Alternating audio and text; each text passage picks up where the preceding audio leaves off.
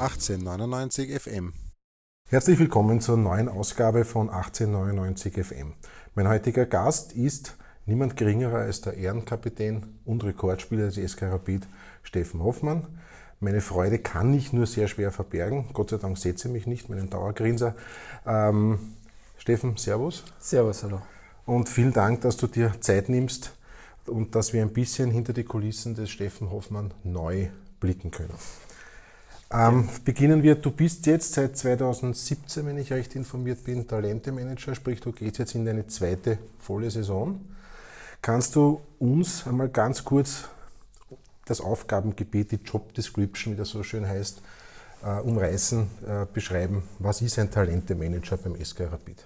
Ja, prinzipiell ist meine Aufgabe, dass ich mich um die größten Talente bei uns im Verein kümmere. Ähm, ab der Akademie bis, bis zu den Profis, ähm, dass ich die so gut es geht äh, betreue, viel Kontakt mit ihnen habe, ähm, sehr viele Trainingszuschauer auch bei Trainings mit, ähm, mit am Platz bin und ähm, den Jungs auch zur Seite stehe, wenn sie außerhalb vom Platz Probleme haben und äh, Hilfe brauchen.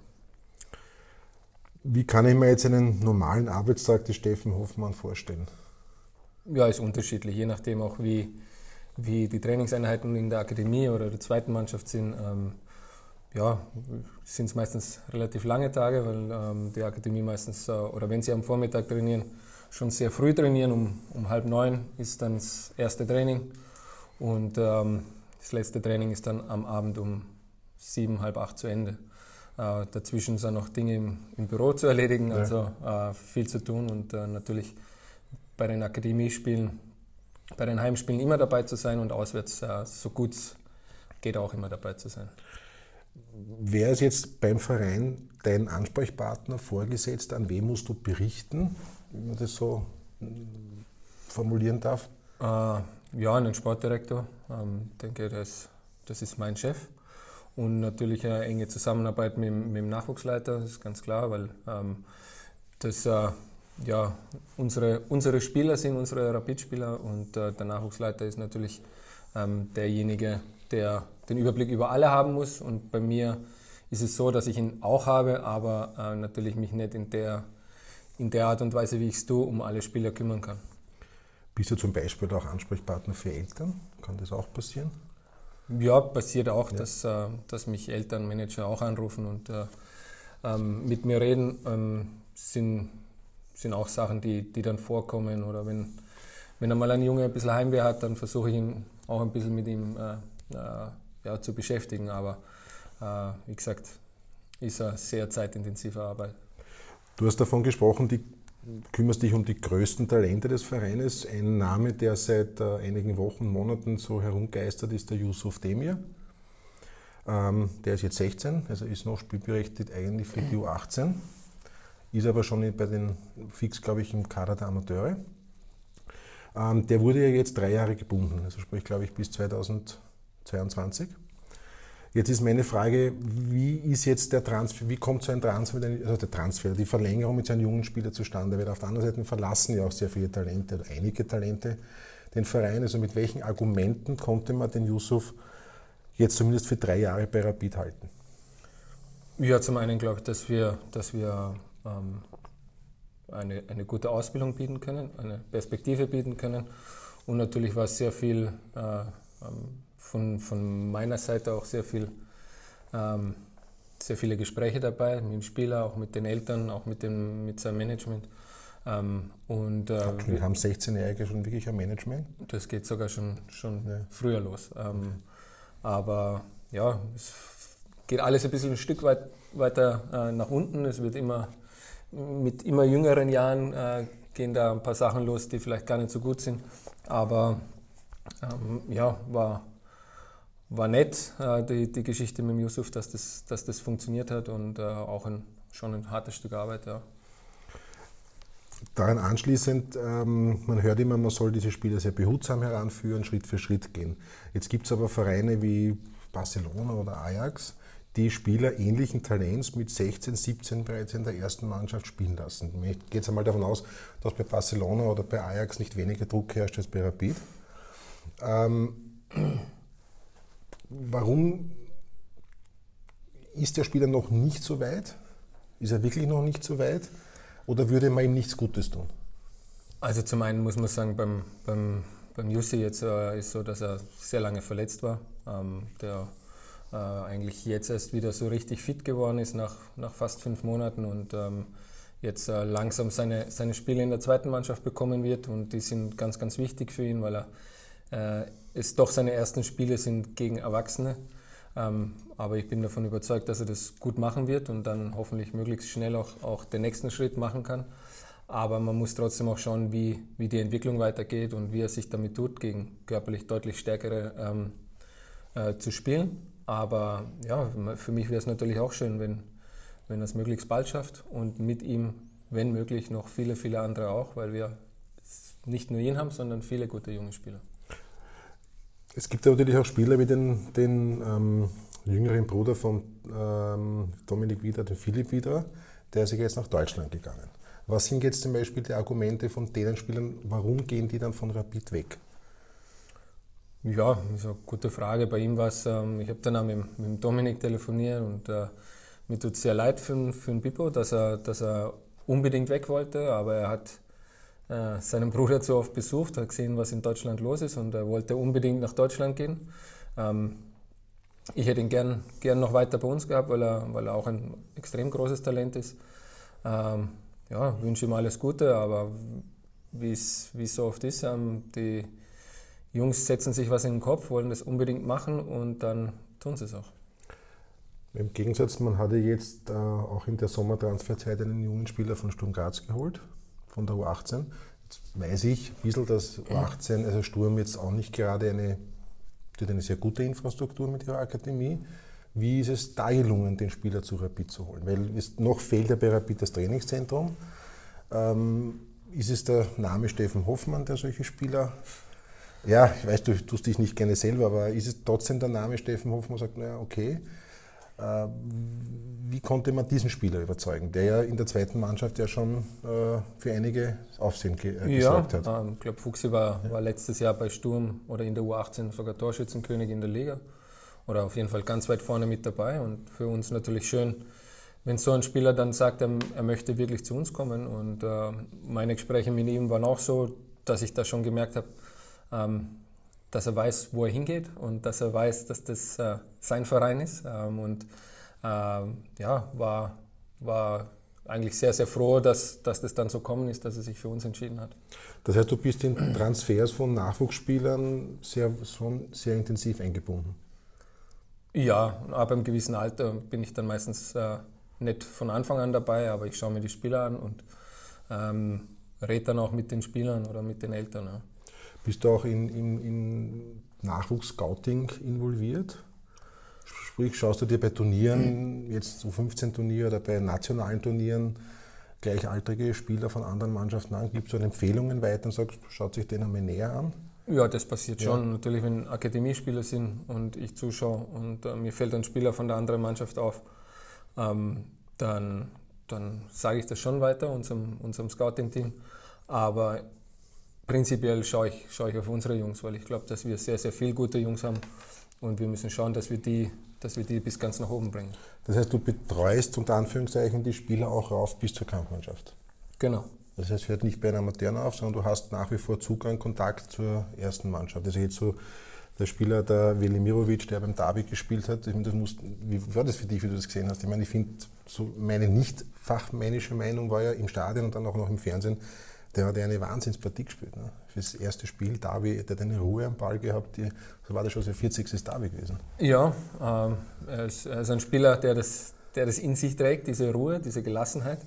Ähm, ist manchmal, manchmal ähm, wenn man zuschaut, denkt man sich, der hat, der hat überhaupt keine Nerven, der Junge, aber ähm, bringt einfach so viel Qualität mit, dass er, dass er gute Spiele machen kann. Ähm, aber es war jetzt ein Spiel und er muss weiter arbeiten, er muss weiter Gas geben und dann glaube ich schon, dass der Dalibor ein Spieler ist, der, der viele Spiele für Rapid machen kann. Aber wenn jetzt so ein junger Spieler so ein Erlebnis hat, das Derby positiv absolviert, wir haben gewonnen, wächst dann nicht auch sein Anspruch? Ich will eigentlich jetzt mehr spielen in der ersten Mannschaft? Oder muss man da vielleicht manchmal sogar ein bisschen bremsen? Ja, muss man auch, natürlich. Ja. Für die es ist immer schöner, wenn man von unten nach oben kommt, wie von oben wieder runter. Aber ich glaube, an die Spieler, die, die, das, die das beides schaffen, beide Wege mal zu gehen und äh, trotzdem äh, nicht nachzulassen, die, die werden es dann auch äh, am Ende schaffen, dass sie, dass sie wirklich einen großen Durchbruch schaffen. Aber bei, bei ihm ist so, ähm, das ist ja eigentlich eher, eher kurzfristig entstanden, dass er oben mit dabei ist. Er hat es sehr gut gemacht und äh, wir hoffen natürlich alle, dass er, dass er jetzt, äh, wenn geht, immer oben dabei ist oder möglichst oft oben dabei ist. Äh, ich glaube, der, der Didi Küpper hat ja heute in der Pressekonferenz vom Admira-Spiel gesagt, dass er jetzt einmal im Kader mittrainiert. Ja, ja. dabei ist. Und die Chance, dass er spielt, ist auch nicht so gering, weil Nein, wäre ja, auch, wär ja auch ihm irgendwo gegenüber unfair. Er hat ein, er hat ein gutes Spiel gemacht gegen die Austria und ähm, hat sich verdient, dass er weiterhin mit dabei ist. Aber mit den Neuzugängen, also den bereits gestandenen Spielen, hast du, das ist nicht mehr dein Aufgabengebiet. Weil eine Zeit lang habe ich irgendwie so gelesen am Anfang, dass du dich auch um die neuen Spieler kümmerst, dass die ein bisschen integriert werden. Aber das heißt, du, bei dein, dein Job sind die Jungen. Genau, mein oder Job sind die sind Jungen, die, ja. die aus unserem Nachwuchs kommen oder die halt ganz, ganz jung zu uns kommen. Jetzt ist eine Frage, der, der Zoran der Zocki hat äh, vor ein paar Wochen, äh, vor ein paar Tagen in einem Interview gesagt, es, es gibt ja noch die alte Spielphilosophie, äh, noch von seiner Zeit, die jetzt adaptiert wird, auch Thema Durchgängigkeit bis zum Nachwuchs. Bist du da involviert? Bist du da involviert, eine Spielidee oder eine, eine, eine, eine typische Rapid-Spielideen mitzuentwickeln? Die, also im Nachwuchs war es, äh, die letzten Jahre so, dass man immer noch diese Spielidee oder diese Spielphilosophie, die es beim Zock gegeben hat, versucht hat äh, weiterzugehen. Und äh, von daher ähm, wird es da nur ein paar Dinge geben, die man eben adaptieren muss, aber im Großen und Ganzen äh, ist es eben dieser dominante Fußball, den wir, den wir spielen wollen mit mit einer gewissen Power im Spiel, wo wir, wo wir dann auch äh, ja, einfach erfolgreich sind auf die Art und Weise, wie wir am meisten Erfolg haben können. Wie ist denn die grundsätzliche Philosophie? Ich meine, ich mein, kann das selber, ich kann es nicht beurteilen, aber ich war selber, Sohn selber jahrelang im, im, Nachwuchs eines anderen Wiener, also nicht bei der Austria, aber bei der Wiener gespielt. Ähm, wie ist denn die Problematik oder wie ist denn da der Umgang mit, bei Rapid? Ähm, ich denke mir, Resultate sind ja, außer jetzt bei Turnier natürlich, aber Resultate sind ja im täglichen Meisterschaftsbetrieb, dort denke ich mir in der Regel ja nicht vordergründig zu behandeln. Wichtig ist die Entwicklung der Mannschaft und nicht unbedingt eine Tabellensituation. Gab, ist das bei Rapid grundsätzlich auch so? Oder schaut man schon, dass man in der Tabelle, was sich vor der Austria oder irgendwie sich da einreihen kann? Ähm, das Wichtigste für unsere Arbeit ist natürlich, dass wir die Jungs vorwärts bringen, dass wir sie, wenn möglich, jeden Tag ein, ein klitzekleines Stück äh, besser machen. Ähm, aber wir wollen natürlich schon, wir wollen schon Siegertypen da im, im Verein äh, entstehen lassen und ähm, deswegen ist auch wichtig, dass man, dass man immer versucht, die Spiele zu gewinnen. Äh, aber wenn es dann für die Entwicklung eines Spielers besser ist, wenn er, wenn er statt einem anderen spielt und man deswegen vielleicht nicht so, so stark an dem Tag ist, aber in der Zukunft mehr davon hat, dann werden wir sicher den Weg gehen, dass wir den Spieler mit mehr Potenzial mehr fördern werden, wie die, die weniger Potenzial haben, aber im Moment vielleicht schon ein Stück weiter sind. Weil im jüngeren Bereich ist es ja oft so, dass Rapid ja nicht altersgleich spielt, zumindest war das noch zu meiner Zeit so. Na, also U13, U14 spielen alle äh, gegen Ältere. Ja, ja genau. Also außer vielleicht das Derby, da spielt man dann schon altersgleich. Dann, dann schon, das ja, ist klar, das ist eine Prestigestelle. Ja. Ähm, punkto Nachwuchs, ähm, wenn wir vorher kurz das Thema Eltern angesprochen haben, ist das irgendwie ein Thema bei euch oder bei Rapid? Es gibt natürlich sehr, sehr viele Eltern, die, wo, die natürlich meinen, mein Sohn ist der zweite Messi und sind dann immer unzufrieden, wenn der nicht spielt oder weniger spielt. Oder wie, wie ist hier die Kommunikation mit den Eltern? Weil äh, Eltern sind natürlich schon auch wichtig, weil die müssen ja die Kinder hinbringen, vorbereiten. Ähm, oder ist das dann ab den, oder ist es in dem Alter, wo du die Jugendlichen betreust, äh, eigentlich kein Thema mehr? Nein, es ist immer ein Thema. Ich glaube, ähm, jeder, der Kinder hat, möchte das Beste für sein Kind. Ähm, natürlich ist es wichtig, dass man, dass man trotzdem äh, ja, einen gewissen Überblick beibehält und nicht nur sein Kind sieht und äh, sagt, nur mein Kind ist das Beste und der kann nichts und der hat das nicht, sondern äh, wichtig ist einfach, dass jeder schaut, was dass er das Beste für sein Kind bekommt, aber dafür ähm, uns am besten arbeiten lässt mit den Kindern und äh, keine, keine Störfeuer erzeugt. Ja, das ist aber manchmal nicht ganz so einfach.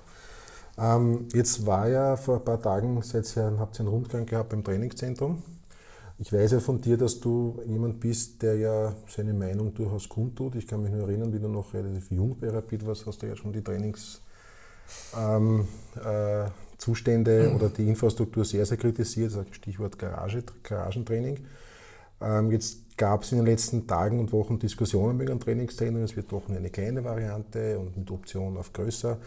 Äh, wie siehst du den Status quo des Trainingszentrums? Jetzt reden wir nicht von der finanziellen Geschichte, aber von, von äh, der Infrastruktur für deine Burschen und natürlich auch für die erste Mannschaft. Ja, ich glaube, dass äh, auch, auch jetzt bei der, bei der kleinen Variante ist es eine, eine deutliche Verbesserung zu dem, was wir, was wir bis jetzt haben. Ähm, das ist äh, einfach nicht rapidwürdig und ähm, es macht auch, äh, ja, wenn neue Spieler, junge Spieler zu uns kommen, ist es einfach so, dass wir ihnen am bestmöglichst gar nicht die Trainingsmöglichkeiten zeigen, die wir im Moment haben. Ähm, aber ja, mit, den, mit dem Neuen ist es schon wirklich viel, viel besser. Natürlich wäre uns allen lieber, ähm, wenn, wenn wir dann irgendwann diese ganz große Variante hätten. Aber ja, das ist nicht, nicht meine Geschichte und äh, glaube auch, dass mit den, mit den neuen Plätzen, die dazu bekommen und die Plätze, die jetzt da sind, äh, wenn die dann verbessert werden, dann, dann stehen wir eigentlich ganz gut da. Bist du da irgendwie eingebunden in die, in die Erstellung der Infrastruktur? Fragt man dich, was könnte man machen, was, was brauchen die Burschen? Ja, es wird schon, werden viele, viele Leute gefragt, ähm, was, was, man, was notwendig ist, ähm, sowohl bei den Profis als auch im Nachwuchs. Ähm, aber ja, mich, mich fragen es natürlich auch. Wie ist grundsätzlich dein Zugang zum Thema, zu diesem viel zitierten Thema Durchgängigkeit? Also sprich, eine, nicht, ich sage jetzt absichtlich nicht System oder Taktik, weil das ist wieder was anderes, aber eine durchgängige Philosophie. Sprich, äh, es steht ja auch im Leitbild eigentlich drinnen, wie Rapid spielen muss oder sollte. Ja, viele sagen, das tut Rapid momentan nicht, also jetzt rede ich von der ersten Mannschaft. Ähm, ist das ein Ziel in Zukunft, dass man sagt, ich kann Positionen leichter nachbesetzen, weil wir eine gleich eine durchgängige Ausbildungsidee und auch Ausbildungsphilosophie haben. Ja, ich glaube, das muss, das muss das äh, Ziel sein, dass man da eine gleich, äh, die gleiche Idee oder die gleiche ähm, Sicht auf das Spiel hat, wie wir Fußball spielen wollen. Ähm, wir, können, wir können nicht äh, ähm, einfach jedes Jahr irgendwie alles umschmeißen, ähm, weil das macht keinen Sinn. Ja. Wenn, wir, wenn wir Spieler ausbilden für für ein dominantes, äh, schnelles äh, Positionsspiel, wo man, wo man sehr druckvoll ist, wo man vorne die Bälle gewinnt und möglichst schnell zum Tor kommt. Und wenn man Ball hat, äh, aber dann auch Fußball spielen kann, äh, wenn wir solche Spieler ausbilden und auf einmal heißt, wir wollen nur noch umschalten, ähm, dann werden wir keine Spieler von unten nach oben bringen. Deswegen ist das eine Grundvoraussetzung dafür, ähm, dass wir Spieler, gute Spieler ausbilden, die dann auch bei Rapid spielen können. Stehst du auch immer wieder auch in Kontakt mit dem Trainer, mit Didi Kübauer, bezüglich jungen Spielern oder ist er Didi eh selber so weit gut informiert, dass er. Er ist, er ist schon gut informiert, aber natürlich äh, sprechen wir uns ab, auch äh, bezüglich Spielern, die von, von der zweiten Mannschaft dann bei den Profis trainieren sollen oder wenn Spieler von, der, von dem Team-Profi-Kader sind, äh, vielleicht bei der zweiten Mannschaft spielen sollen. Äh, da sind wir im Austausch und das äh, funktioniert. Und nämlich an auch mit dem Akademieleiter, mit Schuldes, wirst du ja auch im regen Austausch genau. stehen bezüglich ja. den Spielern. Ähm, Schwerpunkt, was mich auch interessieren würde, Schwerpunkt beim Training. Ich meine, ich weiß, du machst nicht die Trainingspläne, aber wie ist hier die, wie wird ab Akademie wird schon sehr geachtet auf Taktik, Spielsystem, aber auch körperliche.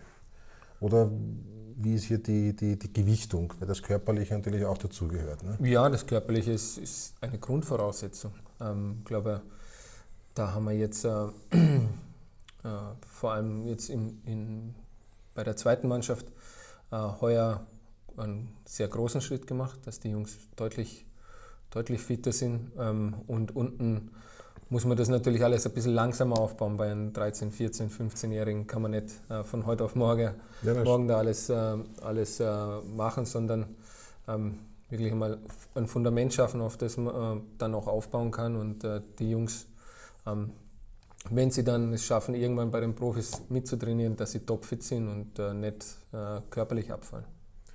Jetzt Thema noch einmal ganz kurz auch den Yusuf zurückzukommen das ist, ich stelle mir das natürlich auch nicht leicht vor. Ne? Der ist jetzt 16, nach Pubertät, das kommt ja alles dazu. Ne? Bist du da auch ein bisschen so ein Ratgeber, älterer Freund, der die Spieler auch ein bisschen durch diese Zeit versucht, auch mit deiner Erfahrung, die du natürlich hast, äh, durchführst? Ja, schon. also es ist nicht Teil nur so, dass, dass, wir, dass wir am Platz äh, viel miteinander reden. Mein Jussi ist eher ein, ein ruhiger Typ, der der nicht unbedingt sehr, sehr viel äh, kommuniziert, aber ähm, natürlich auch, äh, wenn, wenn was ist oder wenn mir was auffällt oder er Fragen hat, dann weiß er, er kann zu mir kommen und wenn ich, wenn ich etwas sehe oder etwas höre, dann, dann gehe ich, gehe ich zu ihm und wir reden drüber, aber eben nicht wie, dass ich der, der strenge Lehrer bin, sondern ja, ein, ein Stück weit äh, sein, sein Freund und auch sein Anwalt bin innerhalb vom Verein, wenn irgendwas ist. Trainierst du manchmal mit? Mit den? Ja, manchmal, ja. ja. Also wenn ich, wenn ich dann bei irgendeinem Training dabei bin, zweite Mannschaft, U18, U16 äh, und äh, aufgrund von Schule oder irgendwas sind, fehlt ein Spieler, dann fragt mich der Trainer, dann sage ich meistens, ja, ja, passt schon, dann spiele ich mit. Aber es ist auch, ist auch eine, eine gute Art, irgendwie die Mitspieler oder die, die Jungs kennenzulernen als Mitspieler. Und ähm, da kann man eigentlich sehr viel mitnehmen, wenn man sie auf dem Platz so richtig erlebt, wenn es in, innerhalb einer Mannschaft sind. Mithalten wirst du ja noch können, oder? Ah ja, ja es, es, es, wird langsam eng körperlich. Ich muss ein bisschen mehr trainieren. Und wieder. die Schnelligkeit ist halt. Ja, das ist weg. Hattest du eigentlich einen Pensionsschock quasi nach deiner Nein, Übergang? Eigentlich, eigentlich, eigentlich nicht. Ich habe äh, mein letztes Spiel, also letztes Meisterschaftsspiel war gegen Alter und bin dann habe dann gesagt, okay, werde nicht mehr spielen in, in Wolfsberg auswärts. Ja. Äh, bin aber noch zum Training gegangen und wie dann das Wolfsberg-Spiel rum war, am nächsten Montag bin ich dann ins Büro gefahren und habe angefangen, äh, meine Arbeit zu machen. Also einfach von 100 auf 0. Ja, Jetzt damals habe ich natürlich noch ja. deutlich mehr auch bei der zweiten Mannschaft mittrainiert. Ja. Ähm, auch, auch weil ich gewusst habe, dass ja noch dieses Abschiedsspiel kommt und ähm, da wollte ich nicht ganz so schlecht ausschauen. Jetzt machen wir dann gleich, können wir gleich fließend ein bisschen einen Übergang noch zu ein bisschen Karriere. Steffen Hoffmann bei. Das letzte Jahr war ja jetzt nicht wirklich ein leichtes. Ja? Also du hast nicht mehr, sehr, nicht mehr sehr oft gespielt. Jetzt Hand aufs Herz, hast du, war das sehr, sehr schwierig für dich? Hast du, warst du der Meinung, eigentlich ist es ungerecht, eigentlich könnte ich da noch mehr mitspielen? Ja. Oder hast du es irgendwo akzeptiert, okay, es geht halt vielleicht nicht mehr so? Na, also ähm, ich habe schon gewusst, dass ich nicht jede Woche äh, zwei Spiele über 90 Minuten machen kann. Aber dass ich, dass ich den Jungs noch hätte helfen können, davon äh, bin ich überzeugt. Ähm, aber ja, es war halt damals das Thema mit den, äh, auch mit den Ausländerplätzen und war für mich natürlich sehr, sehr schwer. Ähm, aber ja, ich habe damals ähm, nichts gesagt, weil ich gewusst habe, äh, es hilft niemandem weiter, wenn ich, wenn, ich, wenn ich mich aufrege oder irgendwas. Aber natürlich hat es mich ein Stück weit traurig gemacht, wenn du, wenn du dann beim Derby nicht dabei sein darfst oder in Salzburg nicht dabei oder bei, irgendjem, bei jedem anderen Spiel, äh, wenn du weißt, äh, du trainierst äh, alleine da mit dem Tormann und fährst danach ins, ins Happelstadion äh, und musst beim Derby zuschauen, das war schon, war schon hart für mich. Hast du die, der Freddy Pickel hat dich ja, ich nehme an, diese Talente-Manager-Geschichte ging ja auch von Freddy Pickel aus, weil die Position gibt es ja auch in der Schweiz. War das für dich von vornherein klar, dass du das machst? Das lief ja zeitlang fast schon ein bisschen parallel. Noch es ist Karriereende, letzte Saison und langsam ja, genau. Beginn. Genau. Ja. Ähm, das, das lief äh, das erste Jahr sozusagen ein Stück weit parallel, aber ähm, für mich äh, ja, war, das, war das ein bisschen reinschnuppern, ein paar Jungs mhm. kennenlernen, mir ein bisschen einen Überblick zu verschaffen.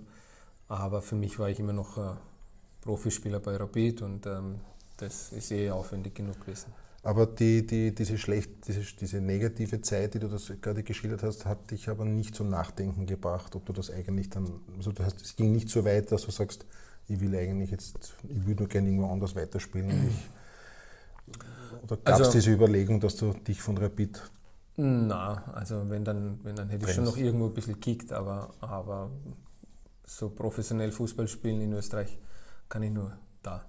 Also woanders kann ich es mir ja. nach wie vor nicht vorstellen und ähm, ja, war, war halt, ich war ja nicht rapid böse, sondern ich war, war böse, dass, dass halt äh, manche Leute gesagt haben, sie brauchen mich nicht mehr und ähm, ja, war schade für Hat man dir das gesagt oder, oder hat man dir, das, dir die spüren lassen, dem du nicht im Kader warst? Nein, für mich persönlich kam es eigentlich eher, eher unverhofft und äh, ist natürlich auch aufgrund dessen äh, passiert, weil dann auf einmal ähm, Ausländer verpflichtet worden sind und ähm, dann, dann ist eng geworden für mich als, als Ausländer hier in Österreich. Also, und deswegen, ähm, ja, also am Anfang, wie der damalige Trainer übernommen hat, hat sich das noch anders angehört und ein paar Monate später war es dann, dann anders. Hast du Aussprache gesucht? Oder? Na, für mich war das dann. War das nicht aufgrund auch deiner, ich meine, du hast ja doch einen gewissen Stand, äh, ein gewisses Standing im Verein. Ne? Du bist ja nicht irgendein Spieler. Ja, aber ich gehe mich ja zu niemandem ausweinen über irgendwas. Also ja, aber ich meine, ich versuche es äh, über meine, meine Leistungen zu bringen und ähm, wie gesagt, es hätte für mich keinen Sinn gemacht, irgendwie einen Wirbel zu machen, weil ähm, ja, das nur dem Verein geschadet hätte und mir vielleicht kurzfristig ein bisschen, bisschen einen Ballast von der Seele genommen hätte, aber es, der wäre nicht weg gewesen, sondern der wäre wiederkommen. Wobei man ja sagen muss, die Probleme haben ja eigentlich begonnen. Du hast ja auch beim Büskens nicht wahnsinnig oft gespielt. Gut, am Anfang, wie er kommen, warst verletzt, aber ich kann mich an dieses eine berühmte Spiel gegen St. Pölten erinnern, auswärts 1 zu 1 mitten im Europacup. Äh, er hat nur einen Spieler eingewechselt, den Kelvin Rase. Das war, war ziemlich heiß, hat jetzt auch ziemlich schlecht gespielt und du bist 60 Minuten da deine Runden gelaufen. Ne? Äh, da habe ich mir schon gedacht, da habe ich dann schon ein bisschen meine Sensoren, also da, da ein bisschen schon meine Sensoren geklickt, haben warum spielt er jetzt nicht? Und gerade in dem Spiel könnte er der Mannschaft enorm helfen. Gut, fairerweise muss man, du bist damals auf eine Verletzung zurückgekommen. 90 Minuten wären wahrscheinlich vielleicht noch nicht gegangen, aber gar nicht. Und das hatte ich dann da 60 Minuten laufen lassen und da habe ich, mir, hab ich mir schon gedacht, hallo, da stimmt irgendwas nicht. Ja, für mich war das, ich glaube, das war wirklich eines der ersten Spiele nach, nach ja. meiner Verletzung, wo ich wieder im Kader war. Ähm, ja, natürlich ärgert es jeden Spieler, wenn er nicht eingewechselt wird, wenn er auf der Bank sitzt. Also zuerst ärgert man sich, dass man auf der Bank sitzt aber das war für mich verständlich, weil ich doch eine Zeit lang verletzt war. Und dann, wenn man dann nicht reinkommt und das Spiel war nicht, nicht gerade das Gelbe von mir, dann ärgert man sich natürlich noch mehr. Aber ähm, zu dem Zeitpunkt war es einfach so, dass ich ja, frisch von der Verletzung zurückgekommen bin und es äh, nicht leicht war. Ja. Und, und dann Damir Kanadi hat sich die Situation ja auch nicht wesentlich verändert oder gebessert? Na, auch da, ich war verletzt, wie er, wie er dann gekommen ist. Ähm, dann war es schwierig und im Frühjahr ähm, habe ich ja relativ wenig gespielt. Ähm, ja, war, war eine schwierige Zeit für uns alle. Ich glaube, man hat es man äh, gemerkt, dass es äh, nicht, nicht wirklich äh, gut gelaufen ist, aber ja, das, war, das ist erledigt und fertig. Du hast aber auch in diesen Phasen nie daran gedacht, den Verein irgendwie zu verlassen, um noch irgendwo anders zu spielen. Weiß ich nicht. Wir haben, wir haben immer kurz angesprochen, du kannst dir nicht vorstellen, woanders zu spielen, also nicht mit einem kleineren Verein irgendwo noch in der zweiten Liga vielleicht oder mhm. weiß ich nicht. Nein, also für mich war es eigentlich, für mich war es eigentlich klar, dass ich, dass ich da meine, meine Karriere beende, wenn ich, keine Ahnung, irgendwo noch ein bisschen kicken möchte am Wochenende oder irgendwas. Ähm, ist es ja was anderes und hat nichts mit äh, professionellen Fußball zu tun. du entweder ganz oder gar nicht. Genau, quasi. aber, aber ja. ich, also so, wie gesagt, so am Wochenende vielleicht ein bisschen kicken und ein bisschen was tun, damit man nicht so weit auseinander geht. Äh, das, das schon noch, aber mehr. War es dir schließlich dann doch wichtig, dass du den Rekord von Peter Schöttl übertriffst? Also ich habe hab während meiner Karriere nie, nie gedacht, dass ich das schaffe oder dass ich es machen möchte oder will. Aber natürlich, wenn man dann, wenn man dann zwei, drei Spiele hinten nach ist, dann denkt man sich, naja, die, das sollte man jetzt schon noch schaffen. Also Weil es fehlen da ja im Prinzip zwei Spiele auf den Bundesliga-Rekord von. Also Peter Schöttl hat noch zwei Bundesligaspiele mehr als du, aber das, das ist halt so. denk, denkst du, okay, passt. Ähm, es gibt heuer, ganz interessant, zwei kleine Jubiläen. Ich möchte mit den ersten beginnen, und zwar heu, also im August wurden es 15 Jahre, Kasan 1. Da waren wir beide dort, frühe Spieler. Ich habe die Bar leer gesoffen unter anderem.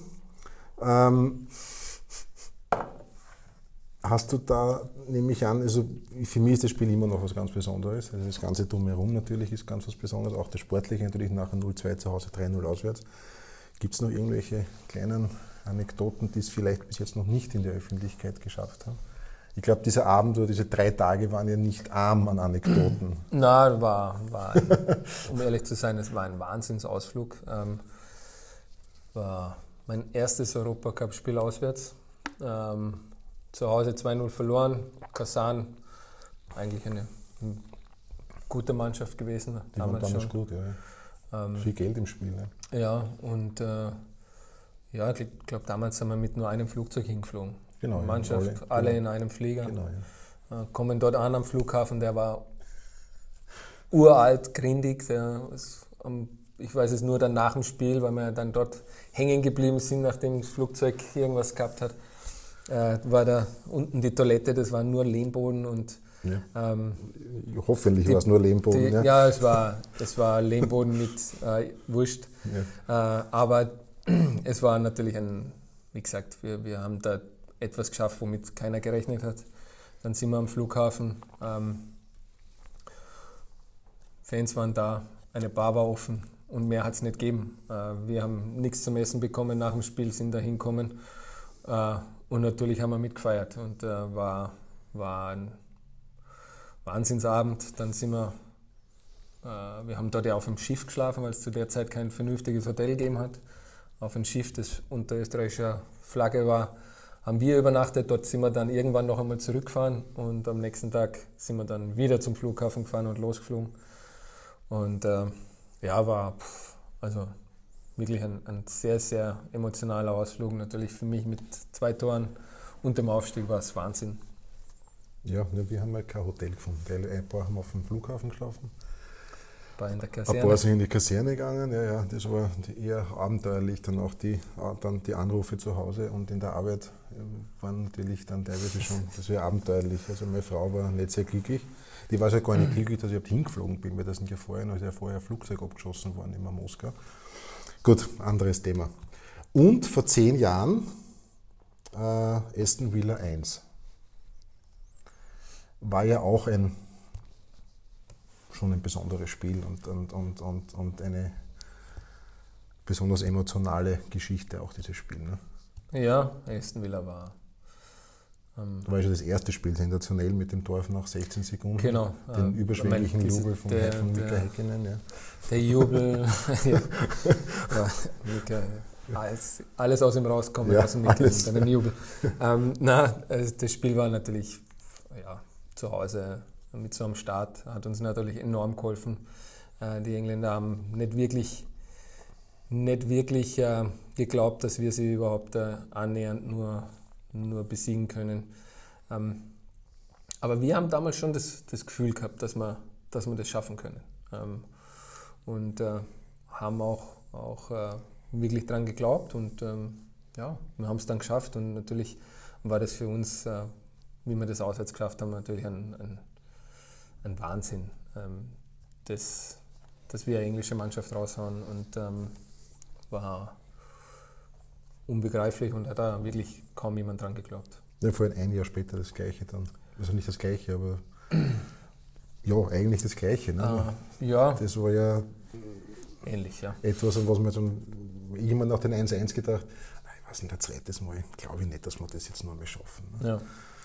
Auch das war, war natürlich ein, ein, Wahnsinn, wie man, wir sind wieder dort und da haben wir schon gemerkt, sie meinen es sie meinen ein bisschen mehr ernst, ernst ja. wie, wie beim ersten Mal, aber äh, wir haben es wieder geschafft. Und ja, war irgendwie haben, haben wir damals auch immer das Gefühl gehabt, wenn es jemand schafft, dann schaffen wir es, äh, irgendwelche solche unmöglichen oder fast unmöglichen Dinge äh, doch noch zu schaffen. Sind das so unter anderem auch deine Highlights in der Rapid-Karriere kommen? Was, was würdest du jetzt, abgesehen jetzt von diesen beiden Ereignissen, Pauk Heimspiel nehme ich an. Ja, Pauk, Pauk Heimspiel, ja. ähm, glaube, da muss man dabei gewesen sein, wenn man, wenn man, wenn man wissen möchte, was das für eine Stimmung war, wenn, wie wir mit dem Bus ähm, daher gefahren sind in die Kaisergasse und sind noch vorne ausgestiegen ins Hanna-Bestadion rein. Allein diese, diese Spannung, diese Energie und, und äh, die man da, wenn man durch die Leute durchgegangen ist, die man da gespürt hat, ähm, da brauchst du nicht mehr aufwärmen, da gehst du raus und, und spielst. Und spielst und gibst 90 Minuten alles, was in dir steckt und äh, am nächsten Tag quälst du dich aus dem Bett, aber wenn es dann so ausgeht und diese Stimmung und dann das Tor zum Schluss, der da gerade noch reinkullert, ja. äh, da hat natürlich alles passt, aber es war, war mit der Vorgeschichte natürlich schon ein, ein Wahnsinnsspiel. Diese Vorgeschichte habt ihr das eigentlich äh, damals in Saloniki alles genau mitbekommen? Da gab es ja auch schon vorher auch im Spielfeld ja Probleme. Ja, wir haben ich glaube, der Jan hat dich ja da irgendwie ja. Also wir haben, wir haben alles ne? mitbekommen. Ja. Also was, was im Stadion war, ja. haben wir alles mitbekommen. Also wenn du zum Aufwärmen gehst und es ist nur Tränengas in der Luft, dann ist das Laufen relativ schwierig gewesen. Ähm, aber gut, dann, dann sind die über den Zaun gekommen und äh, ja, wir wieder in die Kabine. Ich kann mich nur erinnern, der Mika ist schon drin gesessen. Bis auf die Stutzen hat er nichts mehr angehabt, ist drin gesessen. So, und dann kommt der Schiedsrichter rein, ja. In five minutes we start. Und der Mika so, und dann sagt er, ja, oh ja, in, in five minutes we start. Der Micker sich wieder anzogen, dann sind wir halt draußen gespielt. Also da, da hat eigentlich am wenig dran geglaubt, dass wir das Spiel wirklich über die Bühne bringen. Bei dem Spiel ist mir aufgefallen, wie der Däne das 1-0 gemacht hat. Und ist er ja direkt zu, den, zu uns, zu den Fans gelaufen. Und du hast dem, habe ich das Gefühl, ein bisschen zurückgehalten, um nicht noch mehr zu provozieren. War das so ein richtiger Eindruck oder ja, täusche ich mich da? Ja, ich glaube, äh, es ist manchmal einfach wichtig, dass man natürlich sich, sich freut und ich bin auch jemand, der am Platz viele Emotionen gehabt hat, aber ähm, ja, dort, dort äh, hat man nicht viele Funken braucht, um, um das fast zum Überlaufen um, zu bringen, um, um das Ganze ja. zum Explodieren zu bringen. Also deswegen ja, war das vielleicht so. Also speziell die Europacup-Abende mit Rapid waren schon besondere. Also HSV. Ja, HSV war toll. Natürlich, ähm, Damals war der HSV noch Erster ja. in der Bundesliga, genau, ja. an dem, wie ja, wir gegen sie gespielt haben. Also, man gar nicht, ja. ja, und dann ist es beide bergab gegangen bei ihnen. Ähm, ja, HSV, natürlich Lok Moskau auswärts in die Champions League kommen, ähm, zweimal Kasan. Also das waren schon Ajax, halt Wahnsinn. Ähm, also waren schon viele, viele schöne Sachen dabei. Ähm, und Champions League, ne? auch wenn sie nicht sonderlich erfolgreich war. Aber es trotzdem ein, ein, Höhepunkt für dich? Ja, natürlich. Ja, ich glaube, jeder, jeder Spieler, der, der Fußball spielt und der Profi wird, der möchte irgendwann mal dort spielen. Ähm, wir haben es damals, äh, ja, von den Ergebnissen war es eine Katastrophe, aber äh, ich glaube, die zumindest Bayern zu Hause war hätten wir uns mindestens ein Unentschieden verdient ja, gehabt. Ähm, wenn man die Spiele nachbetrachtet, so waren einige gar nicht so schlecht. Also und Brügge, Brügge, hätte Brügge man schon zu Hause, punkten können. Ja. Zu Hause hätte man gewinnen müssen ja. und auswärts hm, hätte man nicht verlieren ne? dürfen. Ja. ja. Äh, und ja, gegen Juve haben wir zweimal keine Chance gehabt. Das ist von der Qualität her dann schon. Ja, das war damals eine richtig gute Mannschaft auch. Dein letztes Spiel gegen Alltag, dieses Tor, ist das Würdest du das auch so in deine, von der Emotion her, in deine ganz besonderen Momente einbetten, quasi? Ja, es war. Ja, schöner kann man es ja schöner, schreiben, schöner, schöner kann man es nicht schreiben, aber, aber ja, ich weiß nicht. Äh, natürlich war es eine gewisse Genugtuung dabei für mich, dass ich noch ein Tor schieße in meinem letzten Spiel. Aber es war es 4-1. Ähm, wenn ich im Davis 1-0 geschossen habe, war es für mich ja, noch emotionaler vielleicht oder irgendwas. Aber, aber das hat natürlich an dem Tag war das, war das äh, ja, schöner, schöner kann man es nicht sagen. Würdest du sagen, dass das letzte Jahr dein nicht das schlimmste, will ich nicht sagen, aber dein negativstes Jahr bei Rapid war? Die letzte Saison? Ja, also vom, von der sportlichen ähm, Situation.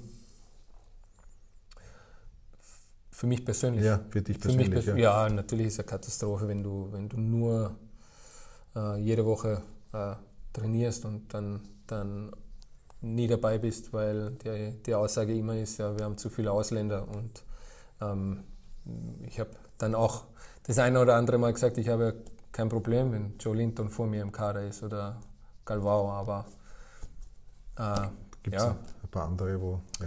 wo ich es nicht ganz verstehe und ja, es hat dann halt immer geheißen, ja, aber die sind jünger und das, ja, ich habe es so hingenommen und fertig. Okay. Du hast ja dann die, die Kapitänschleife den, den Stefan Schwab übergeben. Ähm, hast du noch, bist du noch in der ersten Mannschaft irgendwie noch involviert dabei? Nein, jetzt gar nicht mehr. Gar nicht mehr. No. Also es ist natürlich schon, mit, mit dem Schwabi tausche ich mich aus, immer ja. wieder mit, mit Christopher Dibon und ich bin auch öfters in der Kabine und rede mit den Jungs oder gibt auch Spieler, die, die mit mir reden wollen, ja. mit mich anrufen und, und, mit mir über gewisse Dinge reden wollen, aber ähm, so, dass ich, dass ich jetzt bei ihnen irgendwie wirklich dabei bin, so ist es nicht. Ähm, noch einmal ganz kurz auf deine aktuelle Tätigkeit zurückzukommen. Wie ist denn da jetzt deine weitere Perspektive? Gibt, machst du Ausbildungen, Weiterbildungen hinsichtlich vielleicht Sportmanagement? Trainer, glaube ich, hast du immer gesagt, willst du nicht unbedingt? Nein, Trainer, Trainer nicht unbedingt, aber natürlich gehört es jetzt ein Stück weit mit dazu, zu der Aufgabe, die ich jetzt habe.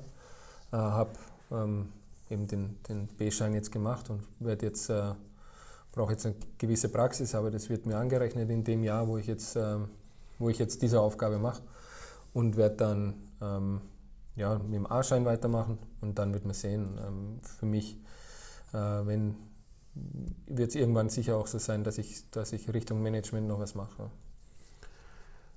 Ähm, tauschst du dich auch aus außerhalb von Rapid? Ich meine, gibt's, in Österreich, glaube ich, gibt es diese Position meines Wissens nach. Oh ja. Gibt es es? Ja, gibt es. Ja. ja. Der Günther Neunkirchner macht es bei Sturm schon okay. längere Zeit. Und seit dieser Saison ist es so, dass äh, der ÖFB das sogar ähm, verpflichtend hat, für alle, alle Vereine einen Talente-Coach zu haben. Okay, so tauschst du dich da jetzt aus, zum Beispiel mit den Günther Neukirchner, jetzt vereinsübergreifend oder, oder auch, mit, haben, auch mit Trainern aus der Schweiz zum Beispiel? Wir haben, wir haben äh, im August, dann gab es ein, so eine Trainerfortbildung in Saalfelden.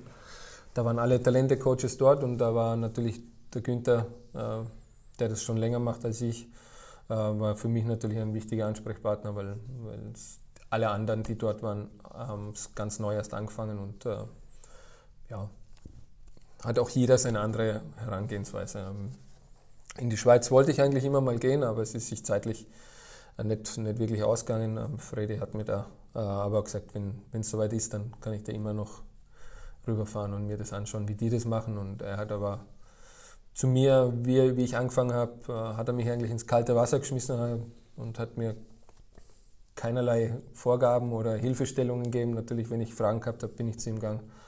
Aber er hat gesagt, ich soll es auf meine Art und Weise machen und die war, hat er mir dann irgendwann gesagt, anders, aber gut. Ja. Hast du einen Plan, so einen Dreijahres-, Fünfjahres-Plan, wo du sagst, okay, das möchte ich jetzt noch? Na, also, also im Moment macht mir es wirklich Spaß, die Arbeit mit den Jungs. Ähm, und es ist ja auch so, natürlich freue ich mich über, über alle Spieler, die es schaffen, dann Profis zu werden. Aber ähm, so die Spieler, die, die jetzt gerade erst in die Akademie kommen mit äh, 14, 15, ähm, die noch ein Stück begleiten und dann äh, zu sehen, wenn, wenn möglichst viele von ihnen hoffentlich äh, im Stadion spielen, ähm, das wäre was Schönes und alles, was dann kommt, wird man sehen. Gut, dann habe ich noch eine Abschlussfrage. Wer war denn eigentlich dein unangenehmster Gegenspieler? Ich tippe auf, tipp auf einen Herrn. Fernando Trojanski. Ja, genau.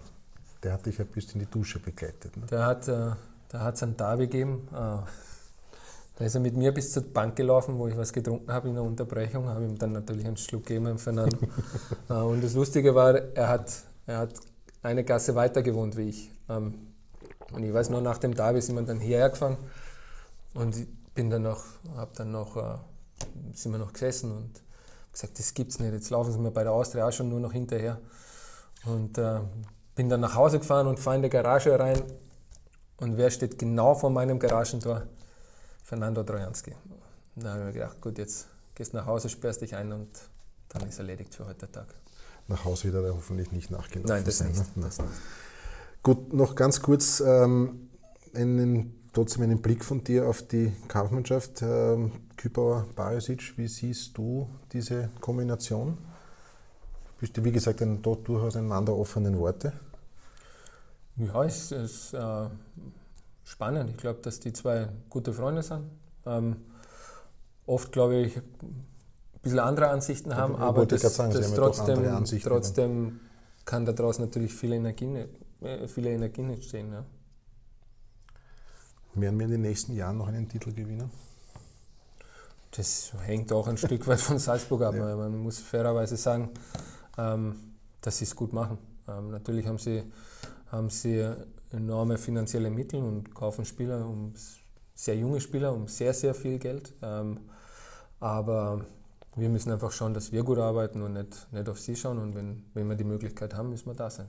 Sind eigentlich bei so, bei so Spielern wie Yusuf Demir, sind da schon wirkliche Transfersummen auch im Spiel? Ich meine, es gab ja die Gerüchte, dass große Vereine an ihm dran sind. Sind da schon wirklich, da wirklich schon Geld im Spiel, das nennenswert ist? Ich meine, da muss man jetzt keine, keine Summen sagen natürlich, wirst du mir auch nicht. Nein, ich weiß nicht, was, was, was jetzt äh, beim Yusuf gewesen wäre oder irgendwas, aber ähm, es ist ja bekannt, dass Salzburg äh, drei 16-Jährige geholt hat für insgesamt 8 Millionen. Also oder den Haaland von holt für 5 Millionen. Und ähm, das sind halt Summen, da können wir nicht mit. Deswegen müssen wir schauen, dass wir aus unseren Spielern das Beste machen und sie richtig gut machen.